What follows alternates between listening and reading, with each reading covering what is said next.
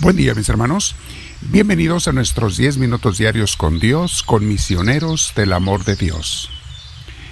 Le damos este tiempo al Señor y te invito a que te sientes en un lugar lo más tranquilo que se pueda. Si tienes audífonos, póntelos, te va a ayudar. Y también si puedes, cierra tus ojos, endereza tu espalda, tus hombros y tu cuello relajados Comenzamos a respirar profundo, pero con mucha paz, con mucha tranquilidad. Saborea el aire que respiras y en tu corazón, con tu espíritu, con tus deseos, con tus sentimientos, dale gracias a Dios por ese aire. Al mismo tiempo, invita también con tus intenciones y deseos al Espíritu Santo. Por supuesto, si quieres usar palabras, úsalas pero llénate del Espíritu de Dios. Dile algo así como Espíritu Santo, bendito Dios, ven a mí te lo pido, lléname de tu presencia porque no quiero que esta meditación, enseñanza y oración contigo vaya a hacerlas yo solo, sola, sino guiado por ti, Señor, en todo momento. Permite que todo lo que yo medite el día de hoy sea para mi mayor cercanía contigo, para mi mayor amistad, para mi mayor obediencia a ti, o sea, para una mejor vida espiritual. La vida espiritual es eso, Señor, tener una relación real contigo de Dios e hijo, de Dios y criatura. Y yo quiero tener una vida espiritual sana, Señor, contigo. Bendito seas, mi Dios santo. Mis hermanos, hoy vamos a meditar en un tema que a muchos nos pasa. A veces le vamos a poner como título Cuando me levanto con el pie izquierdo. ¿Han escuchado esa expresión? Hay otras expresiones similares para expresar lo que uno siente cuando uno se siente muy mal y dices, ando que no me calienta ni el sol, o todo me sale mal hoy. Otros dicen, no más falta que me... Ahí complétale tú lo que digan en tu pueblo. Hay varias razones por las que algunos días nos sentimos así mal, mis hermanos. Eh, ahora, es normal que a todos nos pase de vez en cuando un día así. Lo que no es normal ni debes aceptar es andar la mayoría del tiempo así.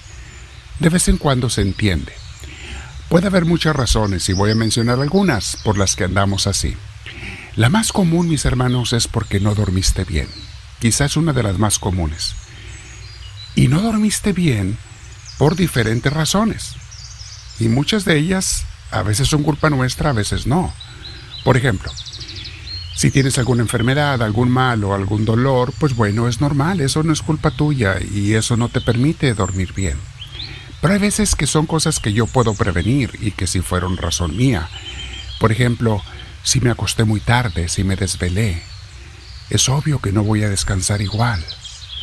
O si cené muy tarde o noche y luego me acosté, tampoco descansas igual. Se aconseja que haya un lapso entre que terminaste de cenar y acostarte mínimo de tres horas, pero yo sugiero a veces más. Pero un mínimo de tres horas. Aconsejo que la cena sea una, un alimento más o menos austero, no tan complicado, no tan pesado para poder descansar mejor.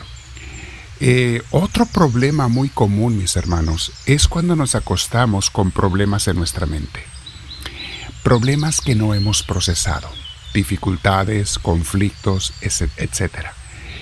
¿Y qué es un problema no procesado? Miren, cuando tuvimos un pleito con alguien o un conflicto o una preocupación o un pendiente o un miedo por algo que nos dijeron, es normal que andemos intranquilos, a veces hasta cuando no nos damos cuenta por qué estamos intranquilos, allí anda en tu mente, en el subconsciente, esa idea no procesada, ese pensamiento negativo no procesado, y eso te hace no descansar, no estar en paz durante el día, andas con un malestar, decimos, como con el estómago revuelto, y a veces no has comido nada, no es la comida, e, es que traes una mortificación que te hace que hasta ni la comida te caiga bien. Eso es un problema no procesado.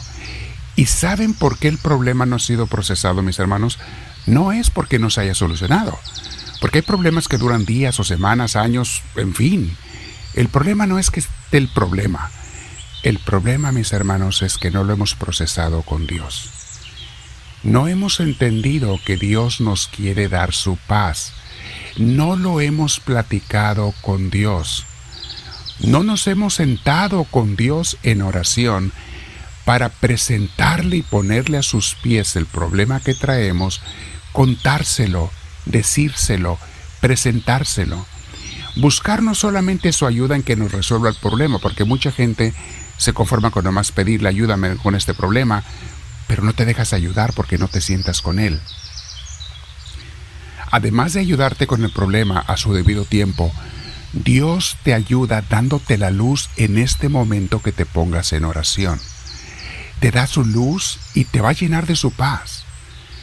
Te va a decir qué debes hacer o no hacer. Y hay veces que te dice, déjamelo a mí, ciertos problemas que uno no puede hacer nada. También Dios te va a iluminar. Esto es procesar ¿eh? con Dios en una vida espiritual, en una relación con Dios. También Dios te va a decir cómo debes interpretar ese problema. Y vas a ver que Dios muchas veces, si no es que siempre, te cambia la perspectiva, te hace ver el problema de una manera muy diferente, mucho más pequeñito de lo que tú te imaginabas. Te hace ver el problema de una manera hasta sanadora, pacífica, reconfortante.